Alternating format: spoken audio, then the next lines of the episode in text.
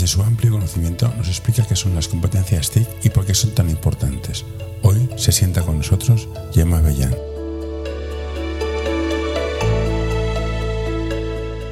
Hola Gemma, gracias por aceptar venir aquí. Eh, tengo mucha curiosidad en saber lo que es, es lo que haces, que es... Mmm, ¿Qué son competencias digitales? Mira, esa es una pregunta que, tiene, que parece muy fácil de responder, pero no, no tanto.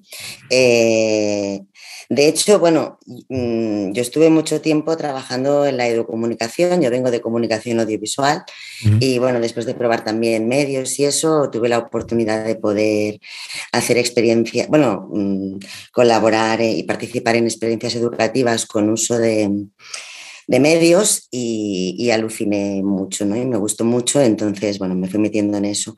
Claro, te hablo pues de principios del año 2000 y tal.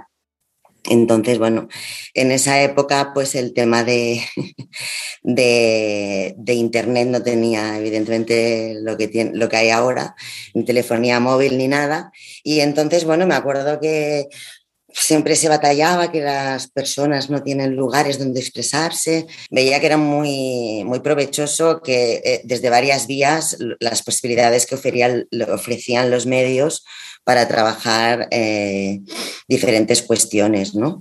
Eh, con, todo tipo de, personas, ya fuera gente más mayor o jóvenes, sobre todo tema de autoexpresión y el tema también crítico, ¿no? Porque el hecho de poder realizar una noticia, por ejemplo, como ejercicio, ¿no? Era, bueno, los hacías partícipes de esa manipulación en la información y yo creo que, bueno, yo lo veía como algo muy positivo y que podía aportar mucho, ¿no? Y bueno, luego fue evolucionando la tecnología, como siempre evoluciona, Internet, la web 2.0. Ayuda a mantener este podcast en anorta.com barra colaborar. Cero todo, apareció YouTube, aparecen todas estas cosas y los blogs y de golpe era como, wow, ¿no? Esto, ahí siempre luchando que haya visibilidad de los colectivos, ¿no? Que puedan expresarse, ahora ya tienen plataformas que lo podrán hacer y tal. Y bueno, y fue evolucionando cada vez más y yo cada vez más vi que había menos interés por el tema de... Eso fue, bueno, había otra, como otra, que fue todo lo que era alfabetización digital también. Entonces me fui metiendo también por ahí con, con diferentes experiencias, principalmente pues con mujeres eh, y también empecé con eh, las bibliotecas, la inicial de, del Cibernarium durante casi 10 años y ahí mm, eh, empecé a, con esto. Entonces, a partir de ahí, mm, se empezó a hablar del concepto de competencias digitales, que bueno, siempre hay la alfabetización digital, ¿no? Es el proceso y las competencias digitales en principio sería esa capacitación que uno puede, puede obtener, ¿no? Pues practicando y, y conociendo un poco todo lo que es esto, ¿no? Lo que es la, le llaman TIC, ¿no? Las tecnologías de la información y la comunicación. Eh, sería un poco eso, ¿no?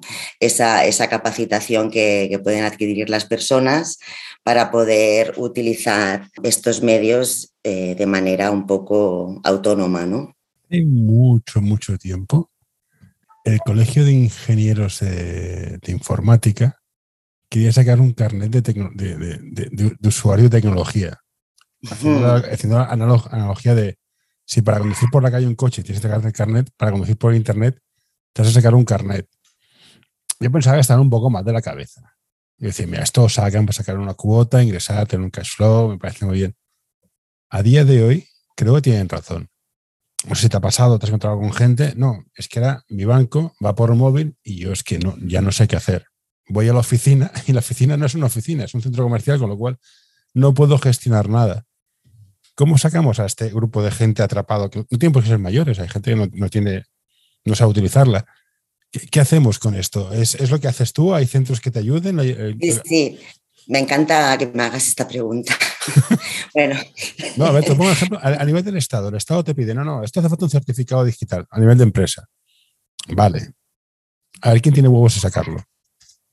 Sí, sí. Es que es una paranoia, ¿sabes? Porque cuando cuando empecé a, trabajar en las bibliotecas, que, que estás dando atención eh, a, todo tipo de personas, o sea, yo en una, en una misma sesión eran máximo 15 personas y podía tener mezcladas pues gente de 80 con alguna persona de 25, con una persona de 50, o sea, había, teníamos de todo y, y yo me daba cuenta, ¿no? A medida que fui haciendo esto, que claro, a ti te venían unas formaciones cerradas, ¿no? Que ofrecer a estas personas, ¿no? Eran formaciones gratuitas y tal.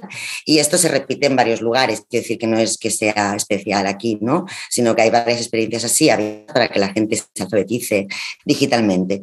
Y yo me daba muchos golpes a la pared, ¿no? Porque veía que estaban diseñadas de una manera que no tenían en cuenta realmente, o al menos esta es mi opinión, eh, de lo que implica ¿no? ese aprendizaje de competencias digitales en según qué contextos, ¿no? Eso no se tiene en cuenta. O sea, entonces, la pregunta esta que me hacías, ¿no? ¿Qué hemos de hacer, no? De hecho, yo me estoy planteando hacer mi tesis sobre este tema, ¿no? Porque de salir grandes planes, ¿no? Para alfabetizar a todo el mundo digitalmente, es una de las grandes preferencias, pim pam. Y luego no se trabaja, no se tiene en cuenta eh, la, metodología eh, y cómo atender a determinados colectivos que, como tú muy bien decías, están atrapados, ¿sabes? Porque claro, es un tema muy complejo y no se atiende a esa complejidad de lo que se está ofreciendo y sí se pone mucho énfasis en la juventud, la robótica, la programación, los Fab Labs, eso es maravilloso, o sea, me parece perfecto, pero también entiendo que ahí no acabamos, ¿no? Quiero decir, hay toda una multitud de usos con esto y los usos más cotidianos no son tan sencillos como muy bien, muy bien has explicado. Y claro, es un problema eh, porque mm, muchas personas que no tenían ningún tipo de contacto con la tecnología digital, por decirlo de alguna manera, porque sí que tenían contacto con otra tecnología, la tele, la nevera, ¿no? pero lo que es la, tecnología digital o las tecnologías de información y comunicación, pues no. Entonces, ¿qué ocurre? Se encuentran con un móvil entre las manos, ¿vale? Pero sin entender lo que es un ordenador sin entender que tienen un ordenador, eh, un mini ordenador entre las manos, ¿no? Que gestiona información, que tiene carpetas para archivar las cosas, que tiene una memoria limitada, son muchísimas cosas, ¿no? Y todo un tema de, que está totalmente ligado a, la seguridad que desconocen, ¿no? En, ese sentido. Entonces, claro, tú te encuentras, bueno, para ponerte un ejemplo, ¿no? O sea, te ibas allí y decías, venga, os voy a explicar lo que es Internet para que nos ubiquemos. Entonces te decían, ah, pero Internet es Google ¿no?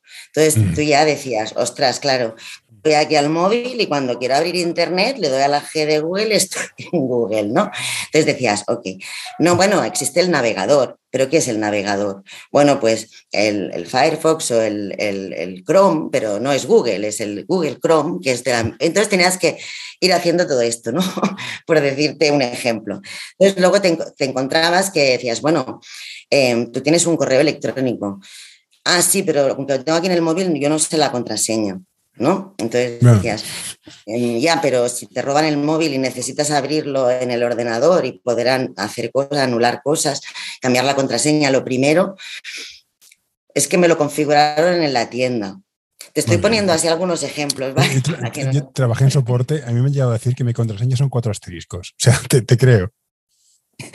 Claro, eh, eh, es muy complicado, entonces te das cuenta. Luego otros problemas, las fotos, ¿no? Hay como una fiebre de fotografiarlo todo, grabar vídeos de todo. Entonces, claro, la, gente es que se me acaba enseguida la memoria. Entonces dices, bueno, es que no podemos acumular 500 fotos en el móvil, ¿no?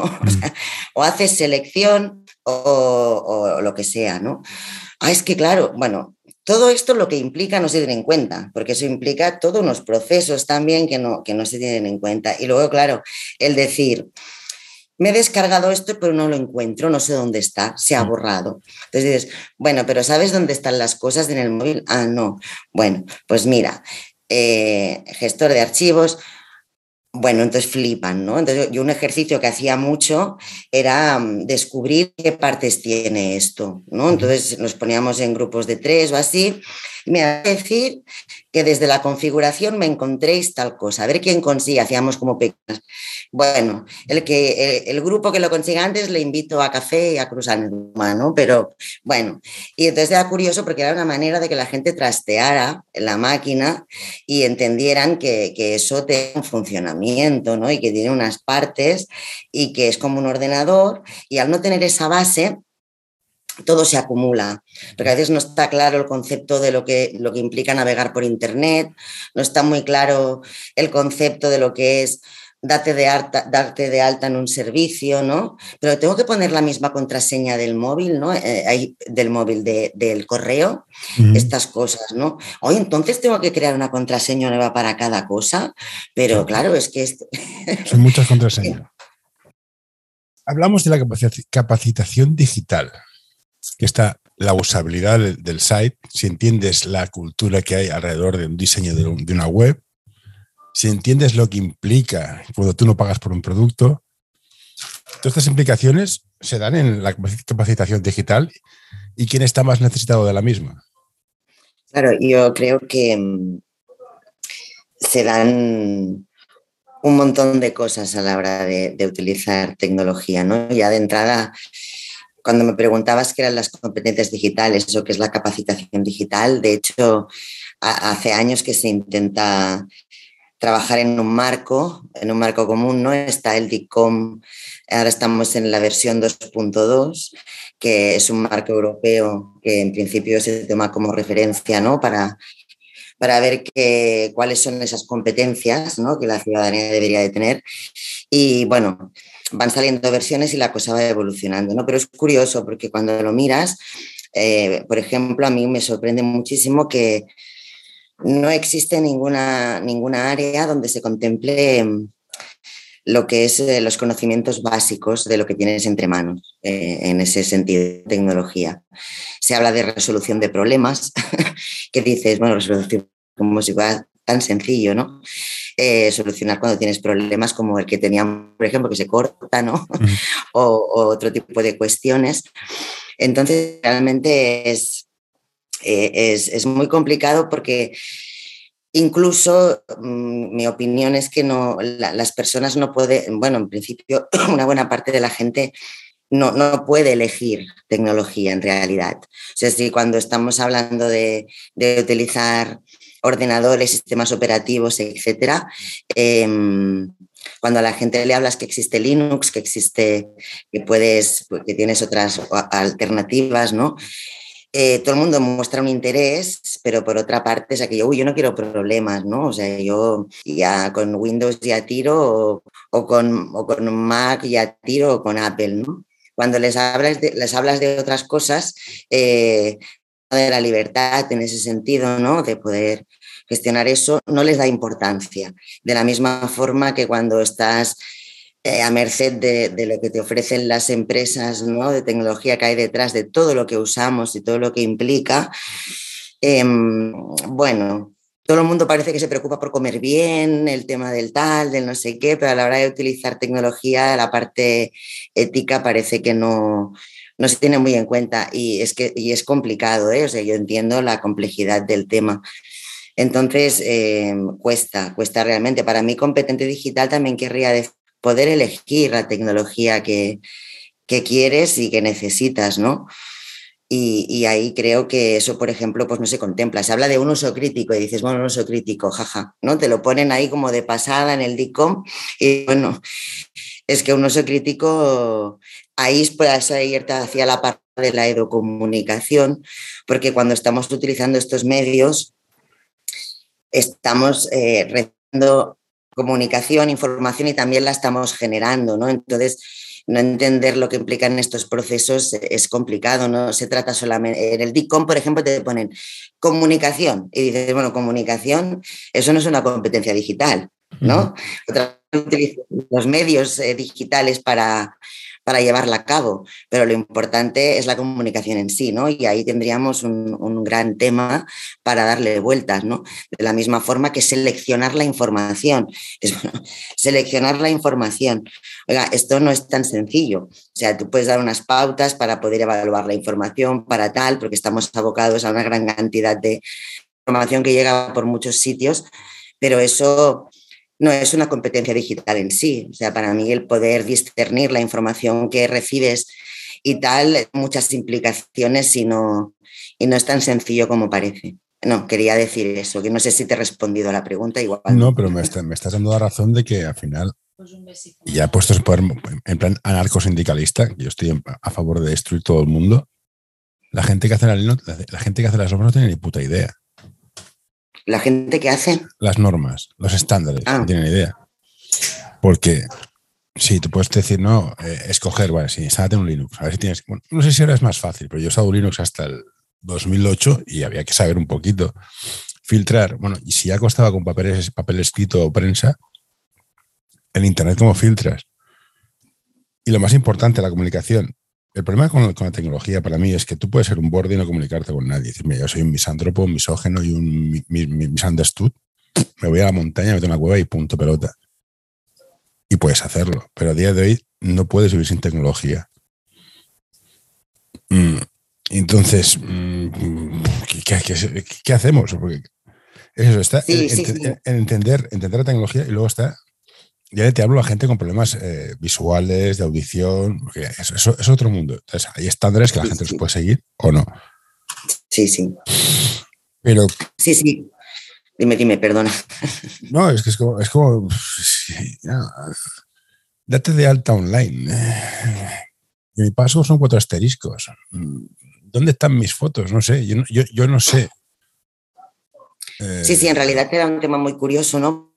Cuando hablas de eso, ¿no? Una de las grandes preguntas en, en las formaciones siempre es, lo de la nube, ¿no? Explicar el concepto de la nube, ¿no? Que la gente dice, la nube, dice, bueno, la nube, oiga, eh, le llaman nube porque no está en tu máquina. ¿eh? la, nube es el, ordenador, de otro y tú le das permiso a que mire las cosas que tú le pones ahí.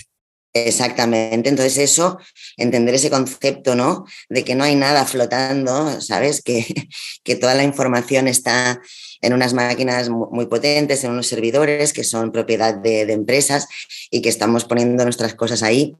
Bueno, cuando les cuesta entender ese concepto, cuando lo entienden, ¿no? Es como, ostras, pues igual me guardo un poco más o si es necesario utilizar esto o no, ¿no? Entonces, hmm.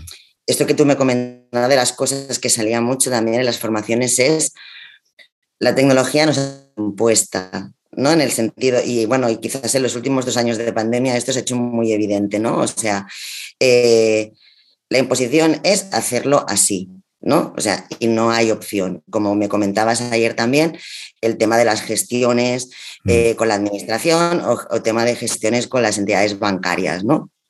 Claro, cuando a ti no te dan opción, te están imponiendo una manera de hacer las cosas.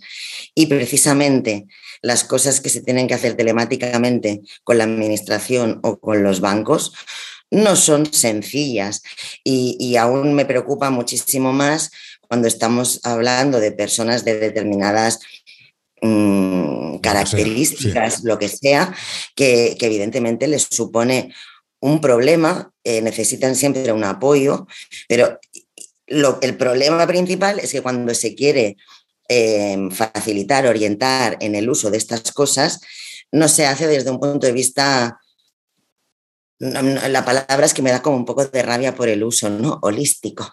No, sí, no, da rabia, sí. Holístico, resiliente. Es un poco así, ¿sabes? Ya paso de utilizarlo no se da una visión global. Es decir, te dicen, mira, aprende a hacer la gestión esta, ¿no? Entonces, pero vamos a ver, o sea, la persona, esta gestión, mm, tú le vas a decir clic aquí, clic allí y igual la cambian. O sea, si la persona no tiene esa base de cómo funciona esto, eh, va a ser muy difícil que realmente, y, se, orientan así a veces las formaciones, ¿no? Para gente mayor, mira, vamos a hacer un taller de una hora y media o dos, vamos a venir a explicar cómo funciona el portal de la Meva Salud, ¿sabes? Cuando la gente igual no navega por internet habitualmente, no tiene un ordenador, lo hace normalmente con el móvil, lo que implica todo eso. Y claro, a ti te dicen, sí, si tú vas aquí, pasa esto, si tú vas allá, pasa lo otro. Luego pasarán unos días. Esto no ayudas a entender nada, este es decir, eso es un, manual de seguir, no, entiendes qué estás haciendo. Exacto. pues dime, dime, sí, sí. Bueno, en tema de la pandemia, la cantidad de gente mayor que estaba en los CAPS, en plan, que no sé cómo pedirte cita, tío que no lo sé. No, no, no, es que es una historia y tenías que pedir ahí, te pedían ayuda, ¿no? A mí me ocurrió, o sea, las formaciones presenciales se cortaron y de golpe eh, dicen videoconferencias, ¿no? Desde el mm. organismo. Dices, yo tengo muchas personas que no tienen, primero, no tienen tantos datos para estar haciendo videoconferencias de, de dos horas, eso ya de entrada. Y lo segundo es que no los hemos preguntado a estas personas Mm, qué es lo que utilizan habitualmente, lo más fácil para decir, mira, yo tengo esto, pues si tú tienes esto, vamos a personalizarlo, que esto sí que nos lo permite la tecnología. Y se habla mucho de personalizar, pero se personaliza poco. ¿no? Y dices, bueno, si tú tienes esto, vamos a hacerlo así. ¿Y qué ha ocurrido? yo he flipado mucho porque yo, por ejemplo, odio WhatsApp. O sea, yo lo odio. Lo, odio en el sentido que... Odio, la empresa de detrás.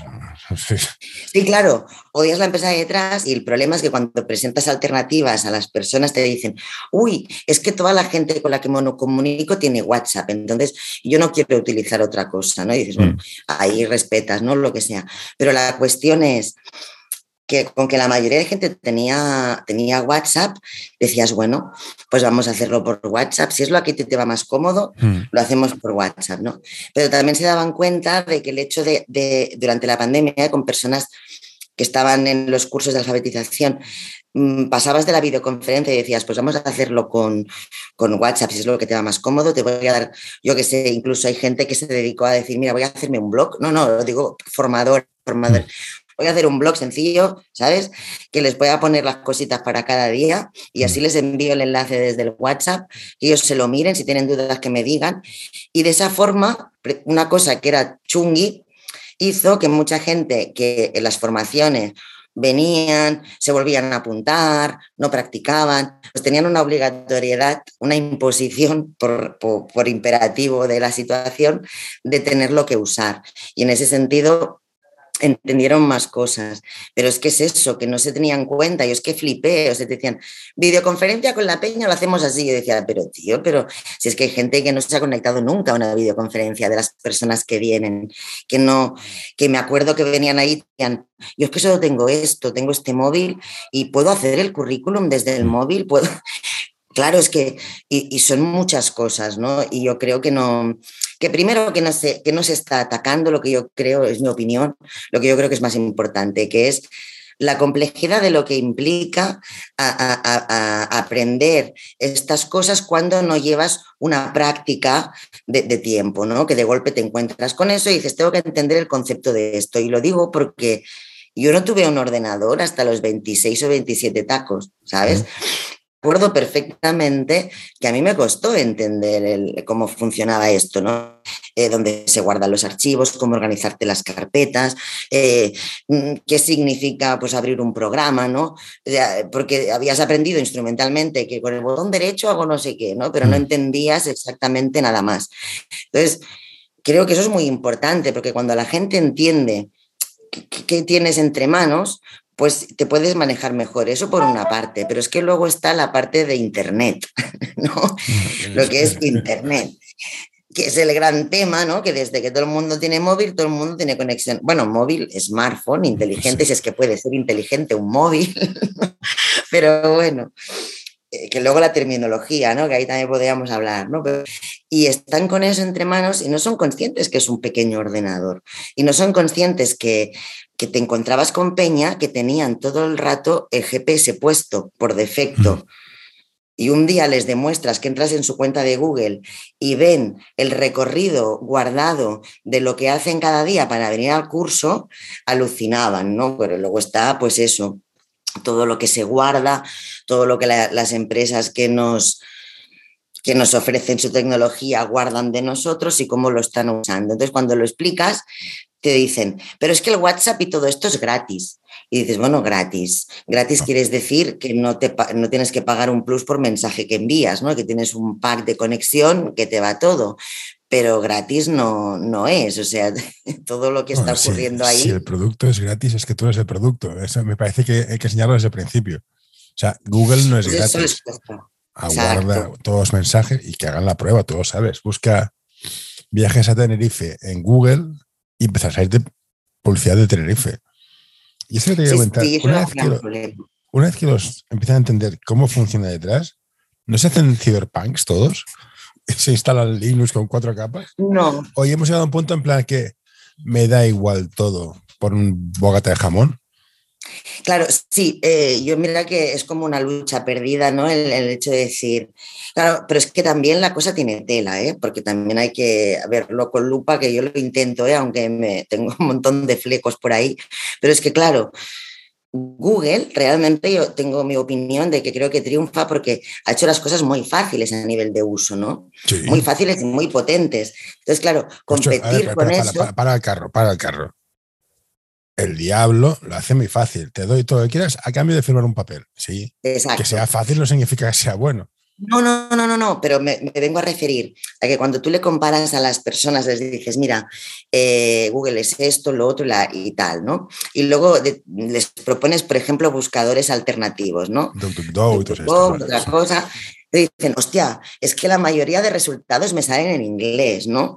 Es que, la, es que a mí no me va bien esto, tía, tú me dijiste esto, pero yo prefiero buscar con, Google, porque, mm, claro, entonces cuando les hablas de la personalización de Google, del tema de, del le, le ponías el ejemplo de, tú buscas la misma información estando en, en Ciudad Meridiana, distinto. ¿Eh? En Google y buscas la misma información estando en Mataró, ¿vale? Vamos a comprobar qué diferencias encontramos, ¿no? De los resultados que te, que te da Google, ¿no? Y bueno, había mucha cosa común, pero podían ver ese ejercicio de que habían cosas que eran diferentes, ¿no? Mm. Y ahí había el tema. Entonces te decían, ostras, claro, por un lado está muy bien que se personalice y decía, y todo, y todo el mundo te decía, pues esto está muy bien, ¿no? Porque, claro, ya va en función de mis gustos y tal. Pero luego cuando intentabas explicarles cómo esto puede polarizar, cómo esto realmente te hace cerrar ese en tu mundo, ¿no? Y no ver más allá. Las burbujas de internet, sí. Exacto, el filtro burbuja y tal bueno, sí son conscientes, pero igual que eso es como todo, ¿no? Es que yo lo veo que, es como, como todo, o sea, como que te dicen, ¿usted por qué continúa teniendo el dinero aquí si sabes que aquí tal? ¿no? Y te dice, bueno, ya, pero es que el otro seguro tendrá lo otro y el otro lo otro. No esa es la explicación un poco. Entonces, claro, uff, eh, dices, vale, a lo que me concierne, competencias digitales, bueno, tú lo intentas, ¿no? De decir, ¿cómo podemos hacer que estas personas puedan tener un mínimo de autonomía para lo que nos llama, ¿no? De todo, porque esto va evolucionando todos los días, ¿no? Y dices, bueno, la parte instrumental, por supuesto, hay que hacerla, nos guste o no, porque es de unas máquinas que tienen un funcionamiento ahora, ¿no? Y, la gente tiene que habituarse a unas cosas, ¿no? Pero luego es entender cómo funciona cualquier programa, ¿sabes? Por mucho que sea para una cosa para, para otra. Y eso no es tan sencillo de, explicar, ¿sabes? O sea, que cuando están haciendo, sacando dinero del cajero, que tenga la idea de esta, estás utilizando un pequeño ordenador, tú le estás poniendo una tarjeta y te está pidiendo unas cosas, ¿no? Hay que entender cómo te lo dice, que ese es el gran problema. La peña se pone histérica al principio porque no entiende los mensajes que les envía la máquina, ¿sabes? Y siempre es ese miedo de decir, ahora me está diciendo esto, ¿qué hago? ¿Le digo sí o no? ¿O cancelo? cancelo y era como un bucle, ¿no? Digo, haz lo que tú crees que deberías hacer, cancelo y otra vez, vuelve y me vuelve a pedir lo mismo. Era como aquel bucle, ¿no? Y, entender esto, o el inglés, que les salen muchas cosas cuando navegan por internet en inglés, ¿no? Y mm. te dicen, es que yo no sé inglés y me está saliendo esto. Ah, es muy complejo tienen en cuenta. Entonces, con que la complejidad ya ven que es muy complicada de abarcar, hacemos formaciones gratuitas em, para cumplir un poco con lo que tiene que ser eh, los contenidos que vienen desde el DICOM y lo competente, pero no se están, yo creo que, que a nivel genérico las metodologías que están empleando tendrían que ser diferentes si estás con gente mayor, si estás con, con lo que estés, porque no es exactamente igual ni de lo que parte cada persona, ni de la formación que tiene cada persona, porque hay gente que a nivel de alfabetización funcional pues tienen una formación muy básica y entonces la comprensión lectora o lo que es la escritura a la hora de comunicarse es muy es complicado. O sea, porque hay gente que te dice, Los malos entendidos de WhatsApp, por ejemplo, ¿no? Que hay un montón. y, de comunicarse, ¿no? Entonces, bueno, es como cuando tienen que enviar un mail a una a la administración o tienen que enviar algo, pues se lo ven como una montaña, ¿no? Y estas cosas no son tan fáciles. Entonces yo creo que se tendrían que ofrecer siempre formaciones que permitan un seguimiento de las personas que están aprendiendo y que dejen por favor a la gente el, tiempo necesario para hacerlo, porque creo que nos imponen prisas para todo. Esto hay que aprenderlo ya, esto hay que hacerlo ya, y cada vez se te van acumulando cosas y yo creo que hay gente que está en unos niveles de ansiedad por la tecnología o un tecnoestrés que, que, que yo creo que hay que que, hay que también trabajar todo esto, o sea que, que no podemos dar por sentadas muchas cosas que se dan eh, en los conocimientos de la gente. Es que te dicen, yo me acuerdo, tío, antes de la pandemia, yo era un bicho raro. Iba allí y les explicaba a mis colegas de trabajo, oye, que la situación es esta. O sea, yo estoy haciendo cursos todos los días y, y, no esto lo dais por su esto no es así. O sea, la, gente no sabe esto no, en bueno, casos yo estuve cuatro años en un departamento de atención al cliente de Internet. Puedo explicarte historias de terror. En, el, en, los 90, 96, 97, la gente no sabe, pero no era necesario, ahora es, más, problemático. Y claro, con todo lo que me cuentas, me está dando la risa cuando llegue todo el tema de, ¿cómo se llama esto? Second Life, eh, Alter Life, esto es realidad virtual. Esto va a ser lo más, ¿no? Uf, el metaverso. Eso, el, metaverso. Que te, te, jodo en prosa y te jodo en verso. No, no, de verdad. yo, yo, me metí en Second Life, que fue lo primero, y dices, o sea, antes me extingo como especie. Sí, sí, eh, totalmente. Claro, esta gente es, es, un volumen muy importante, cada vez hay más gente, porque cada vez vivimos más. Y la gente que viene la juventud tampoco creo que esté mucho más preparada. Tiene facilidad para, usar la tecnología, usarla, pero no entenderla. Dices, no, no, eso está claro. ¿eh? Lo del ¿Eres consciente de que detrás de esto hay 1.500 ingenieros con una nota media de 9,5 para hacerte adicto a esto? Sí, ¿Eh? sí. ¿Eh? Les da igual, ¿eh? Bueno, eh, tú puedes concienciar. Lo digo porque cuando estaba con educación en medios, la verdad es que era, ya, ya, costaba ¿no? poner eh, el énfasis en esta lectura crítica y tal. Pero cuando ya nos convertimos también en generadores de contenidos, en principio... esa es otra historia que había que hablar. Esa es la historia. Mm, la verdad es que es, complicado, ¿no? Y, bueno, esto que me estás comentando, claro, es que es entender todo lo que hay detrás. Tú lo puedes, o sea, el, mito del nativo digital es un mito, ¿no? Como, muy bien dices, están ya habituados y tienen ya una práctica y tal, eso sí que es, así, pero por otra parte, por ejemplo, yo, yo, estoy flipando, o sea, estudiantes de 18 años y 19 no utilizan mail, o sea, no saben cómo va el mail. O sea, yo el mail, a mí que me cuentas, ah, tengo que hacerlo por mail, tío, y tenemos que utilizar un foro en el tal, y dices, ostras, tío, o sea, para trabajar en equipo hay peña que está utilizando el WhatsApp, que a mí, a mí personalmente me parece súper inapropiado. Pero bueno, no seré yo quien diga nada, ¿no? Pero en un lugar donde la información no se ordena, donde tienes ahí un montón de cosas que, es un estrés ir a recuperar la información en conversaciones de trabajo en equipo, porque otra cosa es que sea, oye, ahora vengo, vale, ok.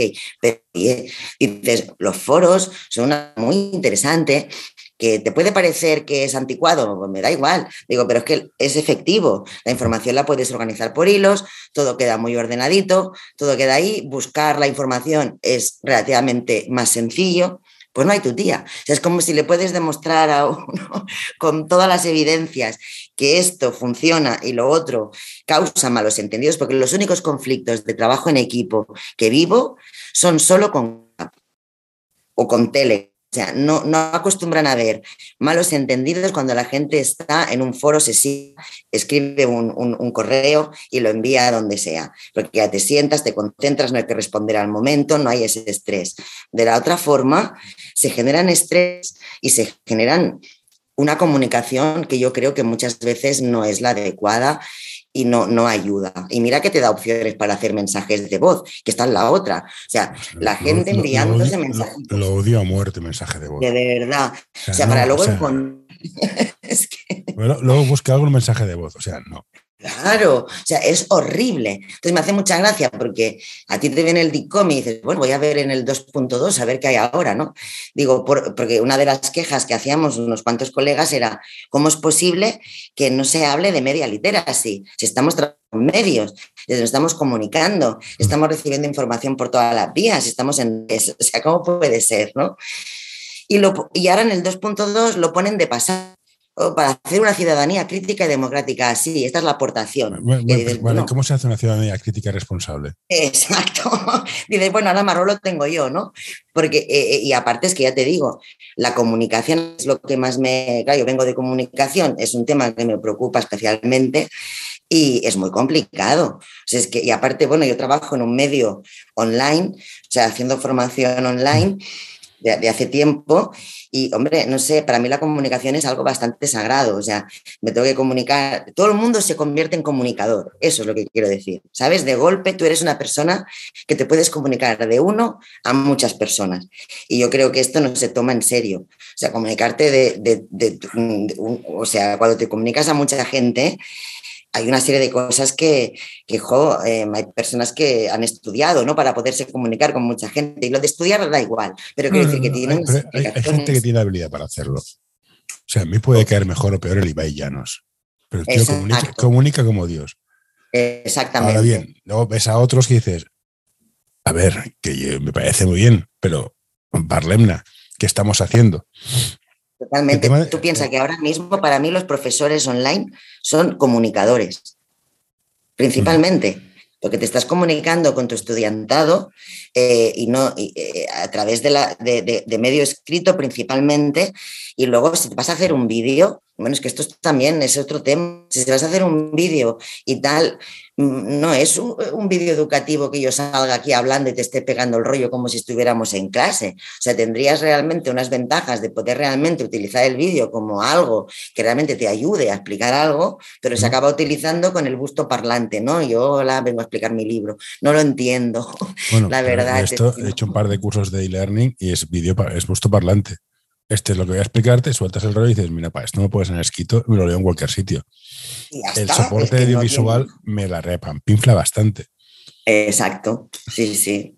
Pues ahí estamos, ¿no? Que tenemos ahora mismo con las nuevas tecnologías, bueno, nuevas no, con las tecnologías digitales, un montón de formatos con los que trabajar, pero no es cuestión de decir, ahora se pone de moda el vídeo, ahora se pone de moda el no sé qué, ahora no, o sea, el tema es decir, oye, tenemos varios formatos, podemos elegir qué formato nos va más adecuado en función de lo que quieras hacer.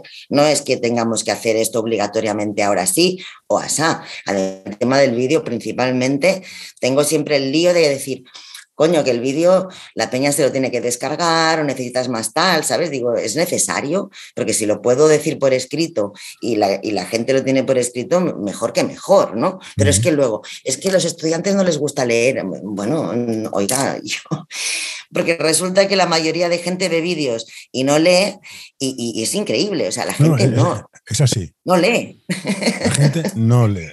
Un vídeo de más de cinco minutos les cuesta. Y bueno, eso es preocupante. entonces, tú estás comunicando y educando. ¿Cómo cojones educas a un tío que no puede darte más de cinco minutos de atención? Pues ahí estamos. Yo con esto me preocupa muchísimo. O sea, porque dices, estamos en una cultura de la prisa, de todo rápido, de no me leo las cosas con atención. Para mí, el no prestar atención a las cosas ni un tiempo necesario, para mí es falta de respeto también, ¿sabes? Yo creo que es importante. Es una... Eh, cuando son todos es cultural, también te lo digo. Claro, por eso. Y eso me preocupa, porque dices, a mí me llega un mail y el mínimo respeto que yo le debo a la persona es leerme el mail que me envía, ¿no? Y si no lo entiendo, ponérselo, ¿no? Y no te entiendo. O te dicen, es que el mail es muy largo. ¿Eh? Si te tengo que explicar un tema complejo, necesito espacio. Si te tengo que explicar una cosa que, que es menos compleja, pues igual necesito menos sitio. Cada cosa necesita su sitio. No sé, yo me doy cuenta de eso y que eso que forma parte de esos procesos que ocurren cuando utilizamos las tecnologías digitales, es lo que opino que no se está trabajando.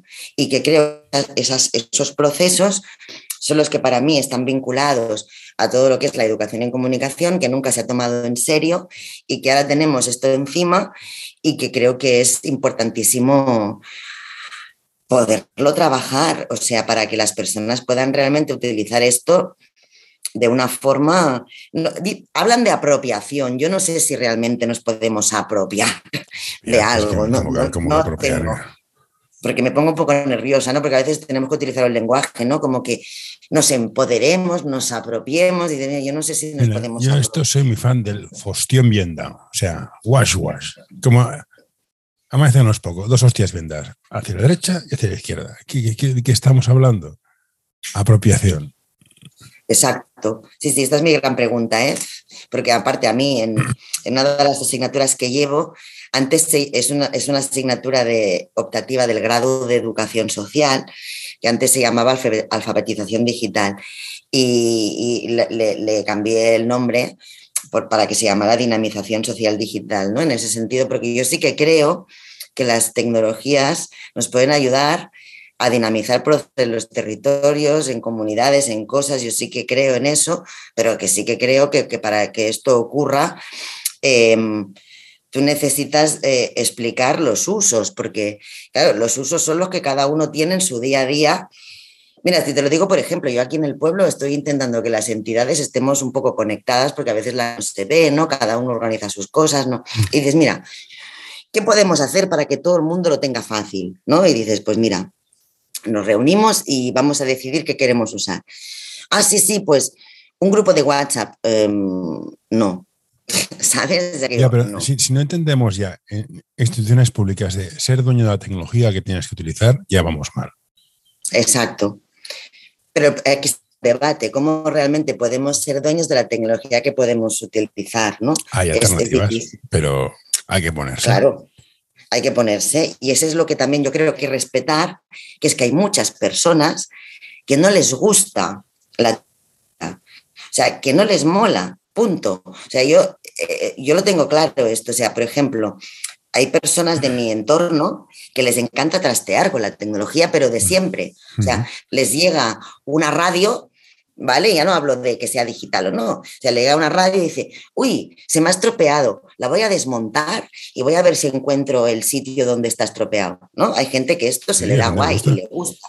Y hay gente que no, que preferimos llamar a alguien que nos lo haga porque nos causa un estrés. Pues con esto lo mismo, ¿sabes? O sea, hay gente que no le gusta estarse horas, porque esto son horas. O sea, si realmente te quieres poner a, apropiarte mm. de alguna forma de lo que tienes ahí, necesitas invertir tiempo, porque te entretiene, porque siempre hay fallos, porque hay tal. Y, claro, no podemos optar a que todo el mundo le guste eso. Pero entonces hay que saber delegar. La gente que no le gusta, que deje, deje de decidir a otro, que es lo más correcto. Y luego que el uso sea, sea, accesible a todo el mundo. tenemos somos un país de entrenadores, todos tenemos opinión. Entonces, sobre el tema de la comunicación y la educación, ¿no crees que todo es propaganda ahora? Con los esquemas de reduce los eslóganes, simplifícalos y haz malo y simple, hazlo todo muy sencillo. O sea, el Quijote sería corcho, que me he dado, voy y ya está. Novelas rápidas. Sí, sí, yo lo de la propaganda que me comentas y estas palabras que se utilizan, yo creo que también son para también dar la sensación de que, de que qué bien, ¿no? Que tenemos todo esto. Entonces dices, bueno, es verdad, ¿no? En parte, ¿no? En parte a nivel de, de, genérico que dices, bueno, tenemos unas tecnologías que se han ido incorporando y que nos permiten una serie de cosas, ok, y que nos permiten cosas que igual antes no te permitían, sobre todo a nivel de, pues eso, ¿no? Yo me acuerdo cuando apareció el mail, me parecía emocionante que yo pudiera enviar un, un correo y que le llegara a una persona del quinto pino al momento. ¿Sabes? Mm. Era como algo de, de, flipe, ¿no? Que dices, qué interesante. O que te puedas ver, ¿no? Eh, en una cámara como estamos tú y yo hablando, ¿no? Que esto me acuerdo de cuando era pequeña decían, dicen que en el futuro podremos hablar por teléfono viéndonos las caras. Y yo decía, ¡guala! ¿no? Y, y no me lo podía creer. Y cuando lo tienes, dices, pues sí, ha ocurrido y qué bien, ¿no? Yo cuando mi madre ha estado confinada y bueno, y, y, le he podido hablar con ella por videoconferencia, pues esto está muy bien, ¿no? Pero claro, ¿qué pasa? Que requiere una serie de, cosas y esas cosas que requiere, no son para todo el mundo igual de sencillas, ni todo el mundo ha tenido la suerte. Una persona de 80 años obrera, pues en la escuela ha ido igual hasta los 10 años y, se puso a trabajar a los 11, ¿sabes? Entonces tiene un nivel tal que ponerla a internet, a navegar y decirle que tiene que evaluar la información y no sé qué historias, no es sencillo. Sin embargo, cuando le explican, pero vamos a ver, usted que elige ¿no? los periódicos que quiere leer, ¿no? Esto siempre lo, comentamos, ¿no? O sea, tú lees unos y no lees otros, o eres de los que te lee toda la prensa. Entonces, claro, hacíamos el tema, la comparativa, ¿no? Que una noticia apareciendo en un sitio y apareciendo en otro parecían dos noticias distintas. Pues bueno, de entender un poco que esto ya lo saben, ¿no? O tú prefieres ver televisión española o prefieres ver TV3 o yo qué sé lo que quieres ver, ¿no? Cada uno en principio, a lo más afín a lo que le va a ir, elige, ¿no? Claro, un poco eh, en Internet tendría que ser un poco lo mismo, pero claro, si nos metemos con eso del filtro burbuja y ya le vamos diciendo todo lo que nos y nos va dando más, más, más, de todo de lo que nos mola, sin poder a mí me gustaba mucho ese libro ¿eh? del filtro burbuja, me, me, gustó mucho ese libro. Bueno, yo cada día me miro 30 periódicos a nivel del mundo mundial y eso que comentabas una vez, es imposible que todo sea cierto a la vez. Exacto. Y el problema del efecto burbuja es que la gente tiende a buscar lo que le da la razón. Siempre. Exacto. Siempre. Entonces, el ciclo es más grande. Y en un momento dices, ¿qué es lo que está pasando? Vivimos en, mundos distintos. O sea, no puede ser. Y los medios de comunicación han perdido, han perdido su capacidad de fluir porque, por lo que sea, con lo cual tienden a meterse en un lado de la burbuja. Entonces, no tienes periódicos que, mira, te gustará más o menos, pero la vanguardia tiene un nivel, el país tiene un nivel, ah, todos están hacia un lado. Y esto crea unas fricciones sociales importantes. Lo hemos visto en el Brexit, aquí en Cataluña, con el referéndum, en Estados Unidos con Trump, y es muy peligroso. Para mí, ¿eh? No, no, para mí muchas Facturas. Bueno, es que polariza, o sea, es horroroso. Yo hay un, hay un profesor de, es de la Complutense, que se llama, no sé si lo conoce, Víctor San Pedro, que pues es muy interesante, bueno, tiene, tiene una web que es Dietética Digital y es, también muy, con una visión muy crítica ¿no? con, con todo esto y, apunta mucho al tema de, esta canción que a mí me preocupa especialmente, ¿no? También. Pero el tema es que a todo el mundo, ¿no? Bueno, a todo el mundo, que hay como la premisa de que a la gente le gusta que le den, ¿no? Entonces, claro, uno se va a lo que le da más la razón y a lo que es más afín. Pero eso que comentabas de que los medios... Existen dos tipos de empresas de marketing y tecnología las que saben venderse y las que saben hacerlo. Como ves por este anuncio, nosotros somos de las segundas. Visítanos en anorta.com y descubrirás qué podemos hacer por ti han perdido capacidad, no, porque si, bueno, no, es lo que yo opino, ¿eh? en realidad, si nos vamos a redes sociales, ¿no? que es donde operan mucho los medios, ¿no? aparte de, te vas en redes, te vas a Twitter o te vas, bueno, yo con el tema del Twitter, mi, primera depresión cuando empecé a, cuando salió Twitter, era ver los hashtags, ¿no? O sea, cuando veía los hashtags, eh, decía, ya, me empecé a deprimir en, en YouTube cuáles eran los vídeos más vistos. ¿No? Porque me acuerdo que yo era muy inocente, bueno, aún lo soy, pero hace muchos años aún era más, y siempre pensaba, pues si los medios ofrecieran tal, ¿no? Pues la gente realmente tal, y no, ¿no? O sea, al final ¿qué ocurre? Eh, los medios te dicen, damos lo que la gente quiere y la gente dice, yo elijo lo que quiero ver, ¿no? No sabemos nunca dónde estamos, ¿no? Lo que está claro es que detrás de todas estas empresas, mm, holdings, de comunicación que hay, sabemos lo que hay detrás y qué conexiones tienen, ¿no? Y no es un tema casual, sino que tampoco voy a hacer aquí una apología ahora de, temas catastrofistas o, bueno, ¿no? Como le queramos llamar. pero, o sea, que por mí, por mí no te cortes. ¿eh? No, bueno, tampoco meter mucho rollo, ¿no? En ese sentido. Pero, claro, a mí sí que me preocupa que, volviendo al tema inicial, que una persona de 60 tacos, ¿eh? que no es tan mayor, ¿no? Yo tengo una hermana de 65, quiero decir, mm. y, que, y que le supone un, o sea, y es médico y ha estudiado y tiene una formación y, hay un montón de cosas que le, estresan un montón. Hmm. O sea, cada, cada vez que tiene que hacer una gestión con la administración, es, que hasta para mí es dramático, porque ya te digo, yo por ejemplo, con la asociación que tenemos, que dices, bueno, pues lo voy a hacer todo con el certificado digital, no sé qué, y, ya hay cosas que dices, hostia, que tienes que estarte un rato ahí entreteniéndote si estoy entendiendo bien lo que me están diciendo y esto va aquí, ¿por qué no me llega por creo aquí? Que en Twitter, supongo que lo has encontrado, es un ingeniero que está intentando entrar en la base de datos de registros de empresas para hacer un análisis de Open Data de todas las contratos que en el gobierno. Ah, no, es fascinante, fascinante. y luego el tema de los. Dime, dime, perdona. No, está haciendo esto, o sea, la base de datos de registros de contratos públicos, que debería ser público para acceder, para hacer un análisis de open data, de periodismo de datos y todas estas cosas. Está explicando todo lo que está haciendo. Es, es, Claro, te pone cada cosa y dices, es unas risas. Bueno, es que lo de, lo de los datos, yo es de verdad, mirando el DICOM 2.2, salía el tema de, de alfabetización de datos lo ponen todo en la, en, la, en, la, selección y evaluación de información, ¿no? Poder buscar, seleccionar y evaluar la información, está todo junto. Y ahí junto lo meten todo, incluso meten lo de mm, filtrar datos y buscar datos, ¿no? Y dices, bueno, oiga, es que buscar datos, interpretar datos, yo con la pandemia tenía los pelos así, ¿sabes? Porque claro... No tenemos tiempo. Sea, yo, yo tengo una vida social, tengo una mujer, tengo umbeles y quiero disfrutar de ellos. No voy a estar contrastando toda la información que tengo. Exactamente.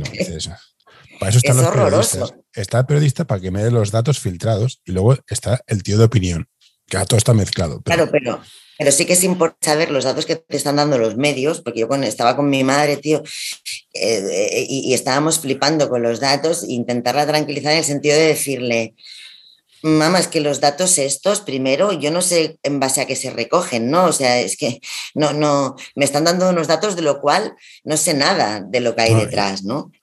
los datos por sí solos. Vergonzoso. Había gente que sí, gente que no. Hoy tenemos 100.000 nuevos, estamos 9.000, el fin de semana no hay. Por favor. dices, hostia, no hay un sitio donde estén todos. Me los bajo en un Excel y hago mis cositas, no había cojones. me, me lo dijo un tío de Italia, que empezaron antes olvídate. Olvídate, pues te vas a volver loco, ni, lo mires. Claro. Y sí, sí, es que no tenía sentido. Exactamente. Pero sobre todo es eso, ¿no? Que dices, recibimos todo esto, ¿no? Por varias vías, no solamente medios, sino también la gente, pues yo qué sé, mira, mira las redes, mira la información, sigue cosas, ¿no? Y van llegando cosas y dices, yo ¿qué hago? ¿No? Porque, claro, una cosa ya es solucionar tus problemas de tu día a día, como decíamos, ¿no? De banco, de tal, de poder enviar un correo, de no sé qué. Pero es que luego está todo lo demás. Es decir, todo lo que recibe, es que, claro, es lo que decía de la complejidad que implica. Entonces, para mí, eh, así que la gente entienda qué tiene entre manos, yo creo que eso es importante, y hacer el seguimiento, el tiempo necesario que la gente necesite para adaptarse. O sea, yo estoy totalmente en contra de estas prisas, que todo va con prisas, que todo tenemos que aprender ya y todos son flecos, ¿no? Y que todos vamos sobreviviendo a, las novedades que nos van saliendo, pero que, yo creo que necesitamos pues eso, que podamos ponernos en plan serio. Pero es que a veces incluso hablando con las personas que tienen esas dificultades, eh, claro, dicen, yo lo que quiero es que me enseñes cómo funciona esto. Todo lo demás me da igual. Es que claro, yo también lo entiendo. La gente dice, oye, yo es que no me quiero comer el coco con esto, ¿sabes? Yo quiero ver esto cómo va y tal. Y cuesta mucho también dar a entender que aprender cómo va esto y, y, ya está, le supone que esto seguro va a volver a cambiar, ¿sabes? Y que hay que entender un poco, hay que tener una base, una base para poder ir eh, construyendo encima todo, bueno, para poder ir adaptándonos, creo, a, las, a las evoluciones que no paran de salir. Y luego también para poder pedir qué tecnología queremos, porque yo creo que ahí también eso es importante, ya más allá del diseño de usuario y todo esto, sino lo que decías mm, tú, José, hace un momento, o sea, el tema de los datos que se recogen de las personas cuando interactúan en la red, ¿no? Que se habla mucho, ¿no? La seguridad. Pero tú dime, tú dime, José, qué seguridad tenemos en esto. si, usas, Android, poca. Si usas Apple, tienes la esperanza de. Porque yo creo que yo, yo uso Apple, pero pago porque confío en que no vendan los datos, que es lo que dicen. Android, Exacto. Android los vende todos. Android no. ¿Y qué tiene la mayoría de gente? ¿Una Android? Sí, claro, la que un huevo, claro. Porque la privacidad es un lujo de ricos ahora. Vale, pues ahí estamos, ¿no? Luego salen cosas como... a mí me da igual mi privacidad, de no tengo nada que esconder. ¿Cómo luchas contra eso? Claro, eh, ahí está el tema, no tengo nada que esconder. Dices, bueno, si es que no es eso, es que tú sepas que hay eso y de ahí que tú si eso dices que te da igual o no te da igual, pero que sepas esto se hace. Y además es que lo que es más flipante, que esto cuando lo hablábamos la gente se reía pero de pena, ¿no? Cuando parecía un mito el tema del micrófono activado en el, en el móvil. No existe. claro que existe gente flipaba que decía, no entiendo, no he buscado nada de, de, bicicleta, juro, no he buscado nada, pero estuve esta semana hablando con un colega y no sé qué, y mira lo que me está pasando en el Instagram, ¿sabes? Y decía, claro, y dices, es que Instagram es de WhatsApp, y si has estado hablando con un colega de esto, mm. pues puede ser que todo esto está conectado. Ostras, pero es que no lo puse, ¿eh? O sea, lo estuve, digo, mira, digo esto, pero va en serio y que parece esto que decíamos, una conspiranoica, pero es que claro, la cosa funciona así. Entonces le dices, pues os proponía que utilicéis otros sistemas si tenéis. Bueno, digo, a hay un plugin que se llama Cookie Tracker o no sé qué leches, que te dice todas las peticiones de información que tiene una página web y a dónde van a parar. Te da la risa, te da la risa tonta. Sí, sí, sí, sí. Claro, y el tema es qué hacemos con esto, ¿no? Porque es que, claro, esto lo que crea es como cierta, yo creo que es el desasosiego este de decir, em, mira, me da igual, porque esto es tan grande, ¿no? Que, esto es imparable, o sea, no puedo hacer nada con esto. Entonces, claro, a veces... Me, más allá de esto, me pregunta, me preocupa fundamentalmente es que la democracia está muy bien, siempre y cuando tengas una población informada y no estamos informados. ¿Cómo combatimos esto? ¿Cómo educas, cómo alfabetizas digitalmente a la gente para que esté informada? Porque claro, yo estoy en un grupo de 100 personas y las 100 piensan igual que yo, algo no va bien. O sobran 100 o algo no va bien.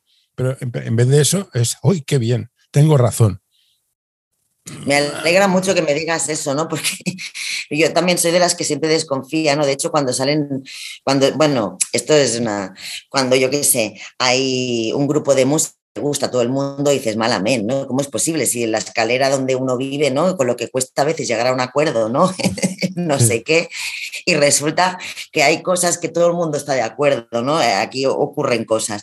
Claro, dices, ¿cómo hacemos? Bueno, yo te explico. O sea, por un lado, en la asignatura esta que te comentaba, que son estudiantes de educación, también intentamos, porque claro, ahora mismo todo lo que es la alfabetización digital eh, eh, a nivel genérico se está haciendo los puntos TIC, ¿no? que dependen de los puntos Omnia, y, bueno, hay mucho, mucho trabajador social en, en, estos lugares, ¿no? Em, que son los que están haciendo, bueno, las personas que más están trabajando este tema ahora mismo. O sea, gente de comunicación también la hay, gente de informática, pero bueno, principalmente cuando tú te encuentras con gente que está con eso, bueno, total, todo este lío, ¿no? Entonces en la asignatura intentamos em, que estas personas, educadores sociales, eh, tengan en cuenta esto, si son conscientes, ¿no? Que a veces las mismas personas que tienen que hacer esto tampoco somos conscientes. ¿Sabes? De, lo que implica. Y claro, em, ser consciente encima de la mesa, eh, hacerles trabajar en propuestas para poder trabajar estas cosas que estamos diciendo, es decir, el cómo.